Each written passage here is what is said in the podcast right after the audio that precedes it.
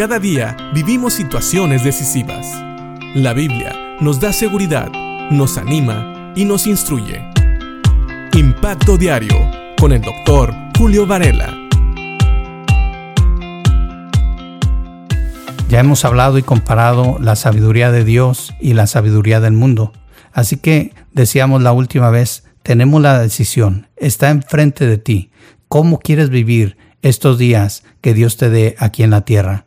¿Quieres vivir dominado por tu lengua, dominado por tu carne, dominado por una sabiduría humana. ¿Y por qué mencioné aquí la lengua? Porque precisamente antes de estos versículos hablamos de la lengua, cómo la lengua puede controlarnos y cómo puede controlar nuestra vida. Todo lo que digamos puede traer bendición o maldición.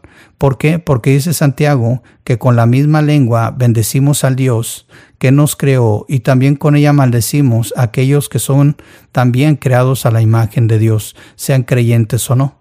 Y muchas veces nuestra lengua no está controlada por falta de sabiduría, porque vivimos bajo la sabiduría del mundo que ya vimos que solamente trae desorden y toda clase de maldad. Pero en la sabiduría divina nosotros podemos controlar nuestra lengua y podemos vivir de una manera pacífica, de una manera que muestre sabiduría de Dios siendo puros y también amables y dispuestos a ceder ante los demás, estando llenos de compasión y de fruto de buenas acciones.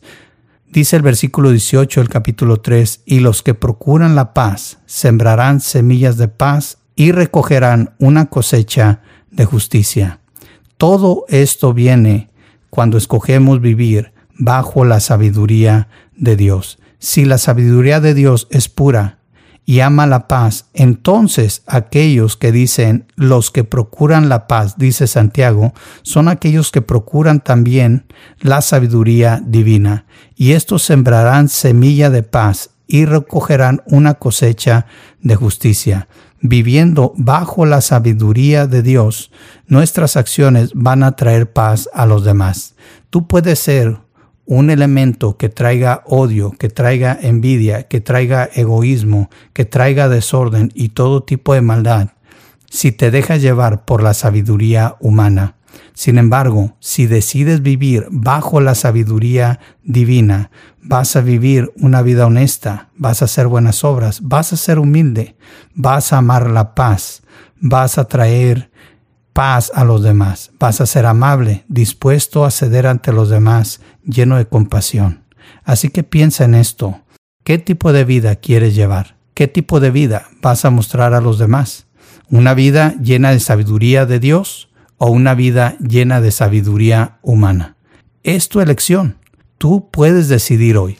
Y quiero volver a repetir el versículo que leíamos en Santiago capítulo 1, donde Santiago nos vuelve a repetir, si necesitan sabiduría, y Santiago aquí no se refiere a la sabiduría humana, se refiere a la sabiduría de Dios, la sabiduría que dice Santiago en el versículo 17 del capítulo 3, la sabiduría que proviene del cielo.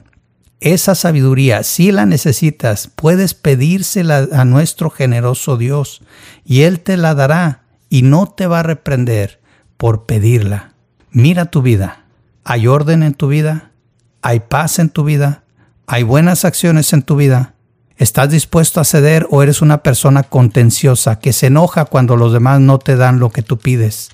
¿Eres una persona que está llena de compasión o eres una persona que explota por todo, que está llena de ira? ¿Son tus frutos frutos de buenas acciones? ¿Muestras favoritismo o no? Porque una persona que vive bajo la sabiduría de Dios no muestra favoritismo y siempre es sincera. ¿Eres una persona que siempre está mintiendo?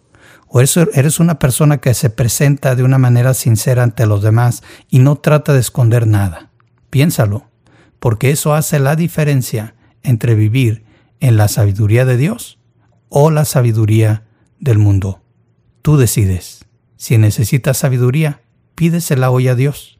Pero también piensa, primero, si has entregado tu vida a Cristo, porque no puedes recibir la sabiduría divina si primero no has recibido a Cristo como Señor y Salvador y le has pedido perdón por tus pecados entonces vas a ser una nueva criatura y entonces vas a poder recibir la sabiduría de Dios. Piénsalo y que Dios te bendiga.